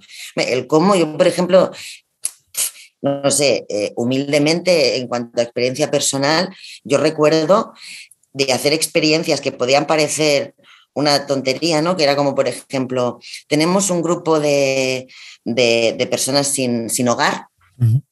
que, necesitamos que trabajen habilidades comunicativas, tío, porque no tienen relación con el entorno, ¿no? Y vienen aquí a este centro y cómo lo podemos hacer. Y pensamos, bueno, yo que sé, ¿qué les gusta hacer? Y te decían, pues nos gusta grabar, hacer fotos, nos gusta, y bueno, pues les, les, hicimos la propuesta de intentar hacer un reportaje sobre los temas que quisieran y que fuéramos a entrevistar gente del pueblo, hacer cosas, tal, ¿no? sé que durante esos procesos ocurrían cosas. ¿Sabes? Y eso es lo más interesante. O sea, no solamente ocurren cosas en la gente que lo está haciendo, sino que con quien interactúas ocurren cosas, ¿no? Porque habían, yo qué sé, personas migradas que estaban preguntándole a un señor por la calle qué opina de migración y la gente diciéndote, pues que somos, es que estáis viniendo muchos, ¿no? Y lo estaban hablando cara a cara en, un contexto que seguramente en un día a día no se da, ¿no? Y entonces todo el mundo acaba cogiendo información del otro que no tenían, que no tenían porque no se acercan, ¿no? Y a veces esa exploración del entorno que te permite la tecnología, porque esto lo hacíamos con cámaras de vídeo y tal, luego nos poníamos a montar y a seleccionar qué es lo que iba y esa gente era consciente que estaban manipulando la información, pero claro, era necesario, tenemos que organizarla. ¿Cómo la quieres organizar? Entonces decía, eh, no podemos hacer una cosa que dure cuatro horas, tenemos que hacer una cosa de media hora. ¿Cómo lo hacemos? ¿no? Oye, eh, yo, eso yo me acuerdo que costó mucho, pero cuando se termina, la gente te decía, ostras, de verdad que yo ahora voy a ser mucho más consciente de estas cosas. Yo digo ciencia, yo creo que es importante. O sea, si ya lo tienes en cuenta, ya es un paso. Luego ya, no podemos ser tan exigentes, ¿no? De que vayamos a cumplir con todo, con no sé qué. Pero tú eres consciente que has manipulado la información y que tú la has organizado, hay que darla organizada. Cuando tú estás recibiendo lo que recibes, ahora sabes lo que hay detrás. Y yo creo que eso es básico. O sea, yo creo que si todo el mundo, ¿no? Cuando dicen, vamos a enseñar programación, bueno, a mí me parece muy bien que todo el mundo entienda que los programas y todo lo que utilizamos, ¿no? Tiene un lenguaje detrás y está hecho de una determinada manera y que no es magia, ¿no? Sino que esto funciona. Yo creo que hay un paso antes de programación. Creo que hay un tema más filosófico de entender ciertas cosas. Exacto. Yo también lo opino, ¿no? El saber que, que hay eso. Y creo que a partir de ahí, si uno siente de eso, igual, igual, em, podemos ser críticos y, no sé si nos servirá para algo, ¿eh? porque la filosofía yo creo que es muy importante ahí. Bueno, yo te lo digo a nivel personal, ahora me da un poco de vergüenza decirlo. Yo no me había leído ni Ser y Tiempo, ¿no? Por ejemplo, tenía pendiente Heidegger, que estoy con, estoy en ello. yo tampoco me he leído nada de esto, ¿eh? yo soy un tío que, yo me leo Stephen King, o sea, no, piensas que soy un intelectual, ¿eh? o sea. Pero no, no, pero he dado mucho. ¿Sabes? Porque yo estaba viendo muchas cosas que estaba intentando trabajar y, y, al final, bueno, eh, me acabo metiendo también con Foucault, la saco porque realmente me ayuda bastante a entender, porque Foucault, por ejemplo, con el tema de, del poder y con toda la tecnología del poder, cómo lo estructura. Para eso, hazte friki y te des el Señor de los Anillos. El poder corrompe. También. También, sí, sí. Y creo que es muy importante lo que has dicho, que, creo que mi opinión es esa, yo creo que poniendo a la gente a hacer lo que implica lo que está usando, ¿sabes? Creo que, que, se puede ya algo. Y luego en la comunicación, de verdad, y es que no me quiero enrollar mucho, pero es que de verdad la gente a veces no es consciente que cuando tú estás enviando, es que la gente es lo que más estamos utilizando, el comunicarse, ¿no? Todo el día, enviándose información por WhatsApp, el no sé qué. Entender que hay personas que lo están recibiendo y que tú no sabes en qué momento van a estar cuando lo reciban, ¿sabes? ¿Y cómo, Igual... ¿y cómo haces que la gente sea resistente al grupo? ¿Cómo? Que la gente sea resistente al grupo. O sea, esas las teorías grupales de cuando el grupo dice que una, patata es, sabe a, yo sé, a jamón serrano, el que la prueba detrás del grupo dice que sabe a jamón serrano. ¿Cómo haces que la, gente tenga criterio propio, sea resistente al grupo y sea capaz de mantenerlo? Porque la presión social, lo políticamente correcto, la cultura de cancelación, todo el tema woke está de moda, pensar distinto, ya sea para un lado o para otro, está muy, muy penalizado. ¿Cómo, cómo, cómo haces que la gente sea capaz de ser crítico? Yo igual te digo una tontería ahora mismo, ¿eh? Yo que soy, muy pesada en este tema, ¿no? Pero igual está pasado de moda. Para mí es muy importante argumentar.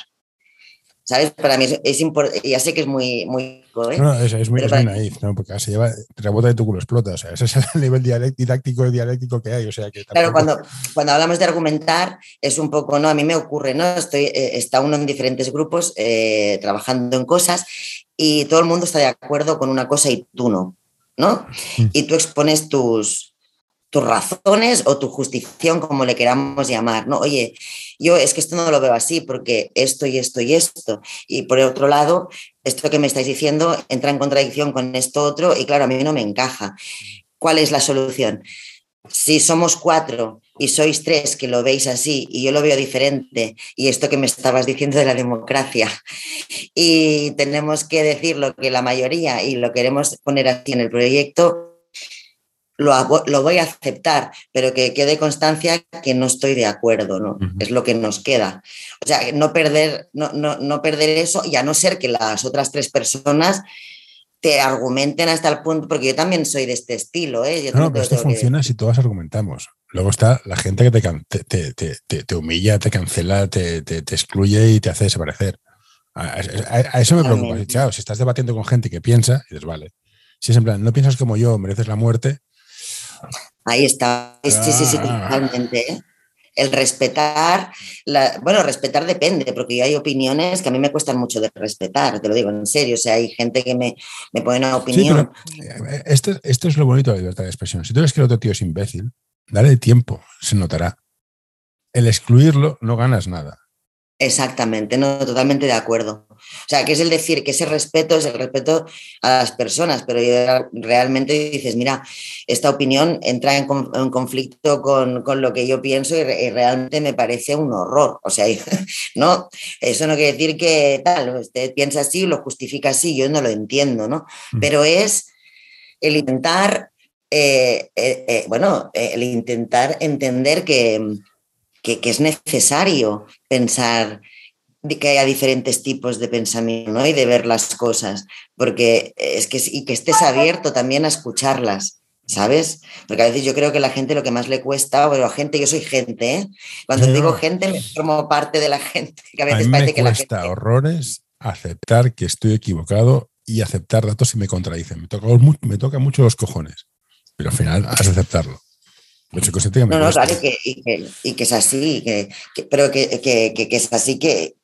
Pero bueno, esa o eso que comentaba, lo que te decía del libro del, del, del Pariser, cuando decía, antes Internet, cuando empezó, ¿no?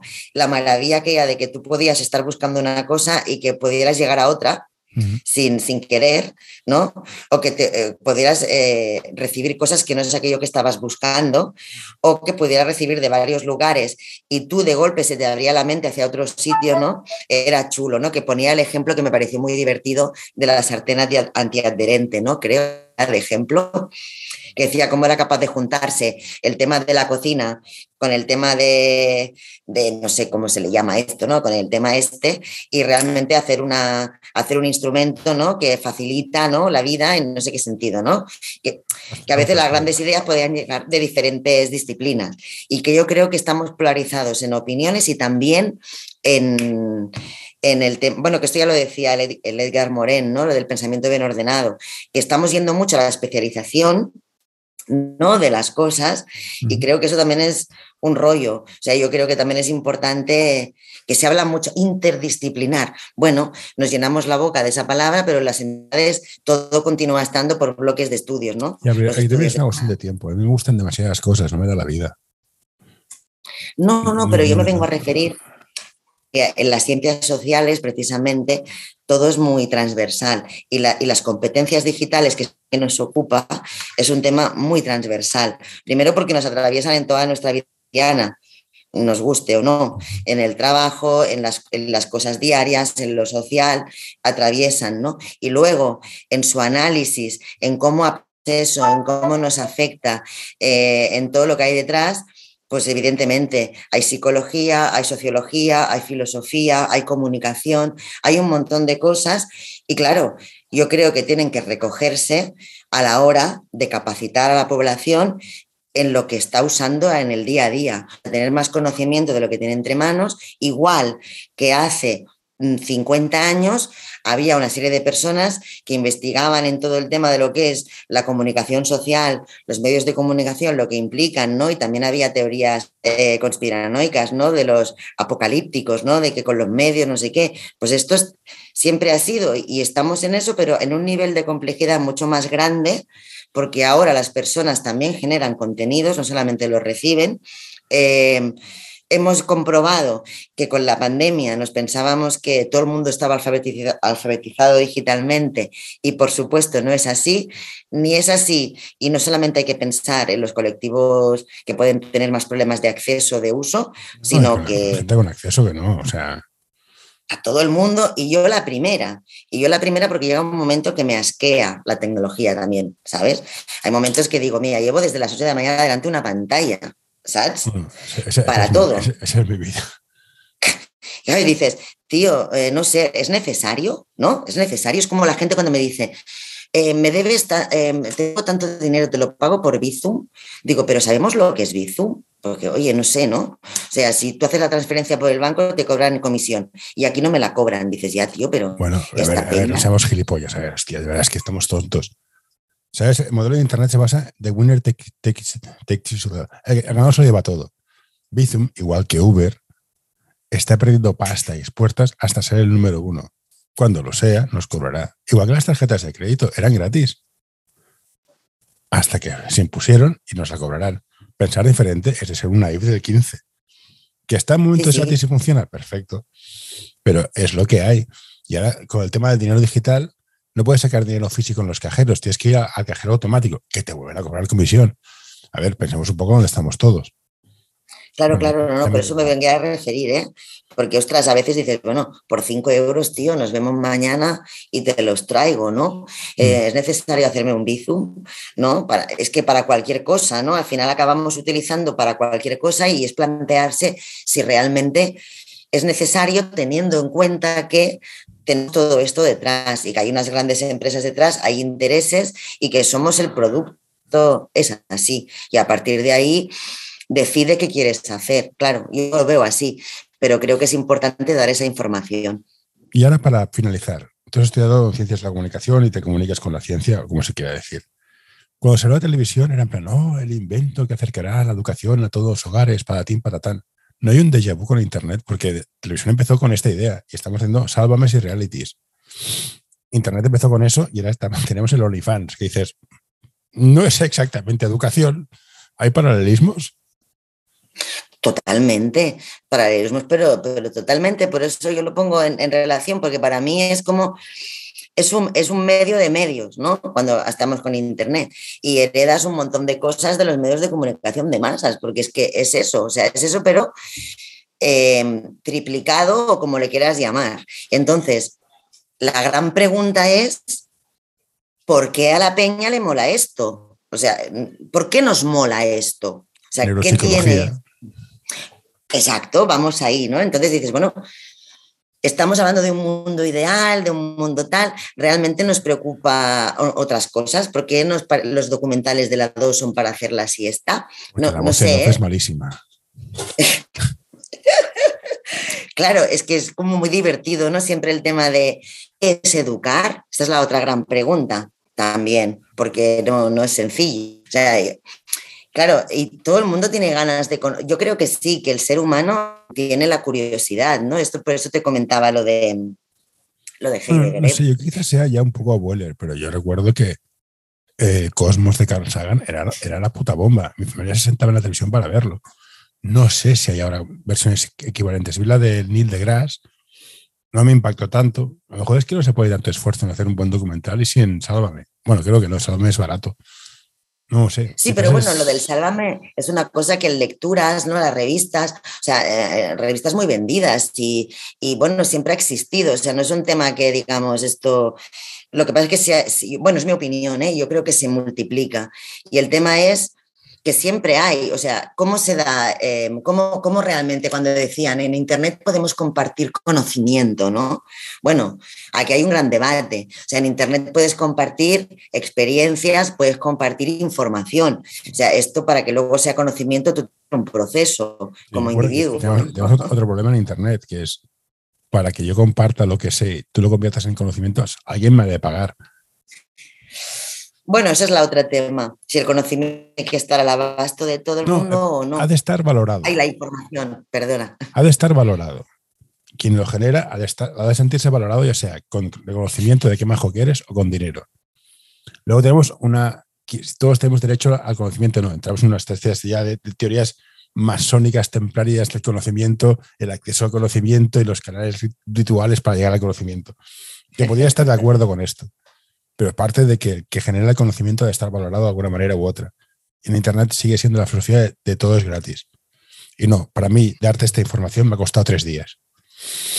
Y por eso los periódicos están perdiendo como el Creative Commons y todo el tema este. Está, está muy bien. yo soy muy fan de Creative Commons porque yo tengo un trabajo y hago el podcast porque me hago unas risas y no lo cobro. Pero hay gente que hace trabajos de podcast muy, muy trabajados que ha de comer.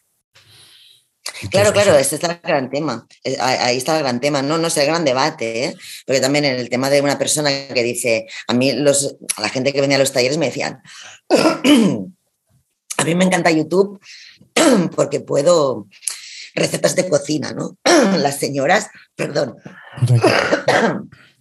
que me da la tox, con las, con las recetas de cocina estaban encantadas, ¿no? y, yo decía, ostras, pues claro, ¿no? Qué bien que haya gente, que, pero luego, claro, estas personas también intentan sacar un rendimiento a, ese canal que tienen, ¿no? Eh, pero lo están ofreciendo así de entrada, ¿no? O gente que te dice cómo arreglarte la bicicleta, el no sé qué, ¿no?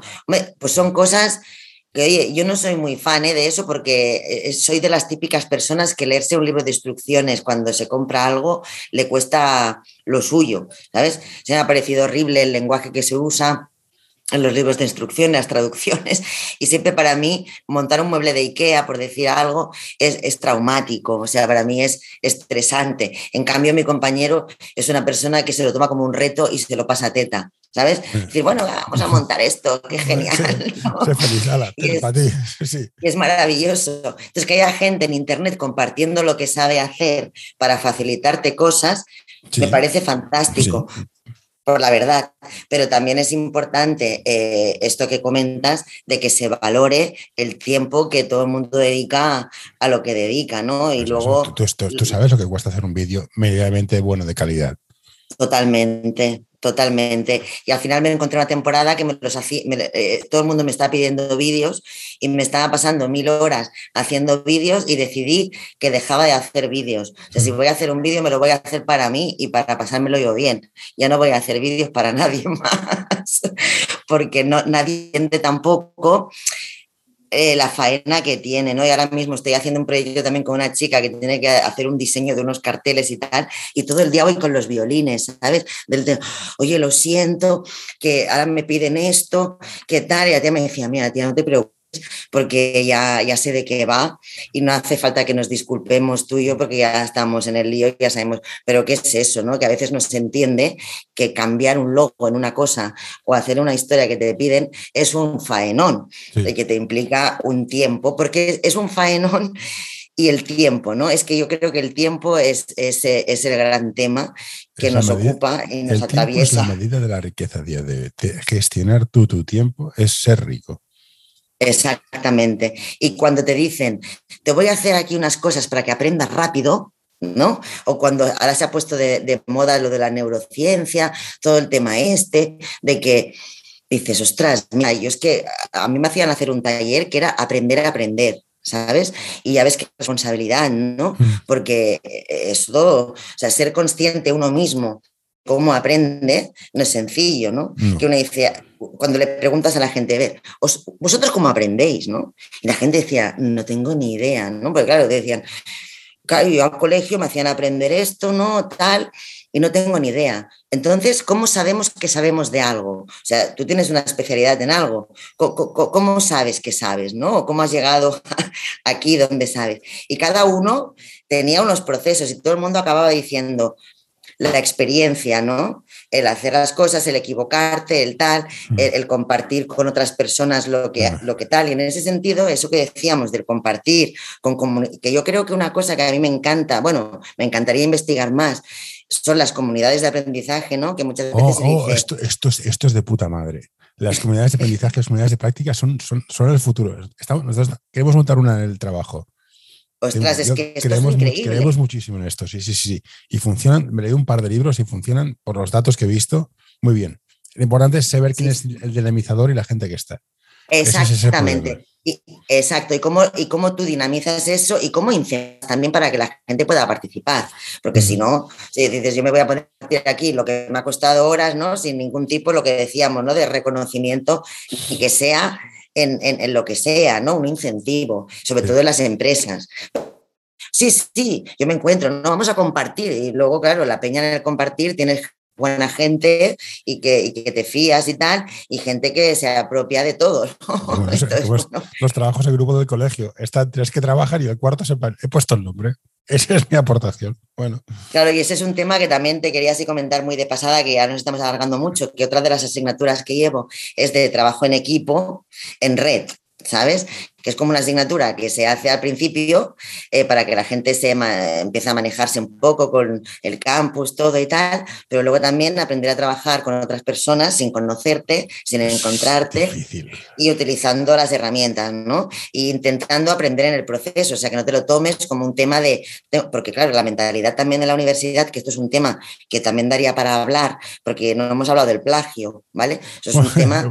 Wikipedia ha hecho mucho daño, sí en internet, con internet y tal, claro, eh, se, claro, yo cuando iba a la universidad antes y tú te copiabas un trabajo, probablemente el profesor no se enteraba que te lo habías copiado. Sí, pero aprendías a escribir a máquina. ¿Eh? Aprendías a escribir a máquina. Eso sí, no, no, no, no, pero me, eso sí, pero que lo copiabas y lo entregabas y no había, no, igual me se enteraba. Y ahora hay una gran preocupación porque es muy preocupante. O sea, hay, lugares donde se venden las packs, donde la gente las puede comprar. Pero hay software que detecta plagios también. Sí, sí, sí. Hay software que detecta plagios. Es que a veces también la gente es muy inocente, ¿no? Y es que solamente el trabajo que ya no hay ningún tipo de unidad de, estilo, ¿no? Y, copias una frase, la pones buscador y, ya sabes de dónde la has sacado, ¿no? Mm. es así de sencillo. Entonces dices, bueno, em, no hay, no, no, no, no. El, respetar siempre, en esto estamos mucho, ¿no? En la asignatura, ¿no? El, cuando tú trabajas en, equipo, ¿no? Aparte de respetar que se opine diferente, que no, cuando tú estás utilizando información de otras personas, eh, insistimos mucho en, siempre reconocer, siempre ponerlo, ¿no? O, si, o si tú lo estás elaborando, Ábralo, dilo, pero ¿de dónde lo sacas? ¿no? Y en esto es una gran batalla y luego también que en el aprendizaje yo creo que se está olvidando mucho el aprendizaje, ¿no? que, existan módulos que sean técnicas de estudio y ya viene a demostrar que no se toma el aprendizaje como aprendizaje, sino como me, tengo que sacar un título, ¿no? Que esto lo llevamos arrastrando y tengo que aprobar, ¿no? bueno, es, depende cómo defines los incentivos, la gente trabaja. Exacto. Ya está. Entonces, a mí me preocupa un poco eso, ¿no? Que a veces eh, se pierde un poco esa, bueno, y también se pierde un poco porque a veces también el mismo sistema te lo pone de manera, ¿no? Aquí podríamos analizar.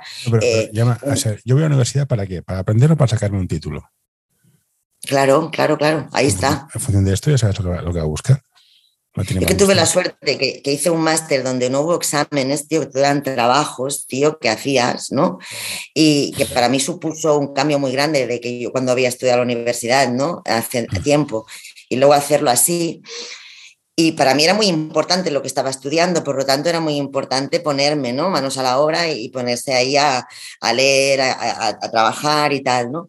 Y flipé mucho, ¿no? Porque ahí descubrí una cosa que yo tenía un, trauma, ¿no? Que es el, ver cómo aprendo, ¿no? Y yo aprendo, yo soy muy lenta, vi que era muy lenta, necesito mucho tiempo, tengo la tendencia a relacionar una cosa y me acabo haciendo un lío con todo hasta que no lo aterrizo y le intento dar un, un rollo, pues me cuesta mucho. Pero claro, no había examen. Para mí los exámenes siempre han sido algo traumático y un tema de poder detrás, hay un tema, una figura de poder detrás que me molesta muchísimo. O sea, mm. yo voy a un examen, los últimos que hice fue la Escuela Oficial de Idiomas, me ponía enferma. O sea, decir un examen, tienes una hora, una hora y media para hacer esto, carnet encima de la mesa, tienes una hora, eh, un papel, señor, un lápiz. señor.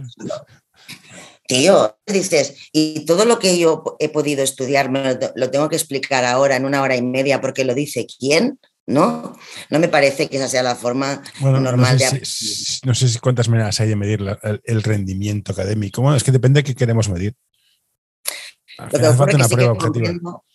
Claro, lo que sí que comprendo es que para determinadas cosas lo puedo comprender, ¿no? De verdad que lo puedo comprender. Pero, pero bueno, hay mucho debate ¿eh? sobre el tema este y no quiero entrar. Pero bueno, que todo influye, ¿no? Cuando decíamos lo de Internet, ¿no? De cómo de cómo podemos aprender con Internet. Hombre, es que Internet te ofrece muchas cosas, ¿no? Luego están las empresas que hay detrás, todo, pero ahí en Internet tú puedes encontrar cosas, depende cómo lo hagas, puedes ir por aquí, puedes ir por allí. A partir de, con todo lo que encuentres, es tu responsabilidad también, ¿no? En qué quieres hacer eso, ¿no? Hmm. Porque es que es aquello que decíamos, ¿tú te crees lo que cuando estábamos en los talleres y hacíamos evaluación crítica de información y tal? Digo, pero ¿tú te crees todo lo que sale en cualquier sitio, sí o no? Entonces decía, no. Entonces dice, bueno, pues si no, es la misma actitud. O sea, a ti te están saliendo una serie de cosas y tú puedes decir si esto me cuadra o no me cuadra, ¿no? Pero claro, no es fácil, porque es lo que decíamos, hay gente que tiene una experiencia en eso nula porque han ido, bueno, pues no han tenido mucha, mucha práctica con eso, porque no han estudiado por, y no hay una costumbre de ponerte a analizar la información que me llega a menudo lío, ¿no? Ya está para hacerte un viaje a Tenerife, tengo que estar haciendo comparativas de, de claro, qué ejemplos les pones, ¿no? Les vas a poner ejemplo, vamos a buscar, y a ver, buscad lo que queráis, ¿no? Con recetas de cocina, que eso es como un flipe, he flipado mucho con eso, ¿eh? O sea, hombres y mujeres les encanta cocinar, menos a mí, a todo el mundo le encanta cocinar. En el tema de recetas de cocina hay debates, debates muy intensos, aclarados, casi de odio y pena de muerte, como por ejemplo tortilla de patatas con o sin cebolla. Ya sabes que el, tío este de diverso le ha dicho que sin cebolla, yo estoy con él, aunque lo mataría también. odios hay en todos sitios. O sea, solo falta le pequeñas que para saltar, para saltar con el odio. Pero que es divertidísimo porque veíamos que comparaban recetas, entonces nos poníamos ahí con eso, entonces el para aterrizarlo un poco a otros, a otros ámbitos de la vida, ¿no? Entonces, claro, em, en resumen, em, yo, mi opinión es que ah, es necesario empezar a, e, empezar a, entender la complejidad. Bueno, yo creo que ya se sabe, pero digo, de hacerlo efectivo en preparar a la... Bueno, preparar, es que ya no sé qué palabras usar, ¿eh? porque tengo un lío, en cómo, en cómo podemos entrenar o orientar a, tu Tom, ¿no? Para que puedan hacer un uso, un uso autónomo. Y, cuando y crítico creo que es importante porque yo creo que lo crítico tiene que estar en todo. Entonces, en esto también, ¿vale? De lo que hay entre manos es muy complejo y creo que ya es hora de que en las formaciones que se ofrezcan, especialmente las que vienen de, de carácter público, tengan en cuenta eso y no sean formaciones a la carta, no sean forma que pueden serlo, ¿eh? pero que no sean de, para que no te encuentres sorpresas, como me ocurría a mí, de decir, vamos a hacer redes sociales, cuatro horas, y te venía gente y te decía, ay, es que yo no he utilizado nunca mail, yo es que nunca he navegado por internet. Ah, mm, claro, o sea, tú necesitas unas bases, ¿no? Entonces, bueno, de poder articularlo de una manera coherente con lo que realmente es. Y creo que la parte crítica es fundamental porque hay empresas detrás de esto que tú estás usando, de las cuales mm, seguramente mm, no tienes mucha idea, ¿no? Entonces es bueno saberlo para estar un poquito al quite, estar siempre atentas y atentos a lo que ocurra, ya no sé, a lo que hay y ese uso, no sé si la palabra es racional, ¿no? Pero yo creo que sí, racional y para qué lo quieres. Eso es fundamental, porque también se han creado muchas negades en las personas, ¿sabes? Es decir, pero bueno, si esto lo necesitas, ok. No lo necesitas, no, porque la pregunta es, tengo de manos y quiero sacarle todo el partido, ¿no? dices, bueno, vamos a ver, ¿no? Esto, ¿tú para qué lo quieres? ¿Para qué lo necesitas? ¿no? Y luego ya lo que decíamos, las urgencias, lo que me decías ayer, gente que está atrapada, pero literalmente atrapada en, en esto y que no saben cómo salir. Y antes de decir, vamos a hacer, oye, vamos a hacerlo y vamos a tomarlo desde la calma, vamos a empezar de cero. Tú quieres llegar a hacer esto, ok, y esto no te va, ya verás como cuando lleguemos dirás, ay, mira, pero necesitamos asentar una serie de cosas para que tú sepas dónde estás, qué estás utilizando y necesitas el tiempo necesario para esto. Sirven las formaciones express, esa es mi opinión. El tema vamos a hacer la videoconferencia y solamente se utiliza la videoconferencia y si me dices que haga otra cosa, no, yo creo que eso hay que terminarlo y que hay que dar un poco de visión general de lo que tenemos, de lo que es la tecnología digital y sobre todo las tecnologías de la información y la comunicación que son y, yo creo que así, y hacer un seguimiento de, toda, de, ese aprendizaje, porque a mí me molesta mucho que no se haga seguimiento, ¿sabes? Yo creo que es necesario. La gente cuando es novata, somos novatos utilizando tecnología, nos sentimos muy bien cuando tenemos un apoyo detrás. ¿Sabes? Una persona, unas personas que nos orientan. O sea, dejarte al libre albedrío y que ya se solucione, ya me, ya me ayudará, ya, ya, ya, ayudará el nieto o el hijo o lo que sea, no, no es la solución. Que está muy bien ayudarse y es necesario ayudarse, por supuesto, pero que no puede, no, no, mm, hay que poco a poco ir superando esta dependencia, pero se necesita que la gente... Ah, es muy importante, José, eso que te quería decir el cambio de, el cambio de actitud, claro, yo, yo no soy psicóloga ni nada, ¿no? Pero tú sí. Bueno, Entonces digo, estoy a medio, no, no, acabe nunca, pero bueno. Pero el cambio de actitud, claro, eh, eh, se habla mucho de una, es que esto es muy importante, tío, para mí, ¿eh? el tema de la gestión del cambio, ¿sabes? a, nosotros nos llegaron historias ahí cuando hubo la pandemia de las entidades del tercer sector, estaban desesperadas ¿sabes? Eh, porque estaban confinados, todos estábamos confinados y no sabían cómo atender utilizando medios porque realmente se estaban encontrando con usuarias que tal, con muchos problemas de acceso y de conocimiento en el uso de, eso, y luego eh, ellos mismos, en las propias entidades, mm, también un lío, ¿cómo lo hacemos ahora? ¿Cómo nos organizamos? ¿no? Decías, ostras, claro, les vino así, pum, de golpe, y te hablan gestión del cambio. Hostia, es que cambiar de hacer las cosas de una manera a otra no es una cosa nada sencilla. Y contra más grande te haces, más difícil es. O más grande es la organización, más difícil es. Claro. Entonces, claro, dices, hostia, yo ya tengo que cambiar ese chip y no podemos pretender que ese chip, de gente de, adultos de según qué edades, lo puedan hacer fácilmente porque no es así. Entonces, si esto no se tiene en cuenta, que esto requiere un cambio, yo no voy a poder cambiar la actitud de nadie, yo no soy psicóloga, yo no sé cómo se hace, ¿sabes?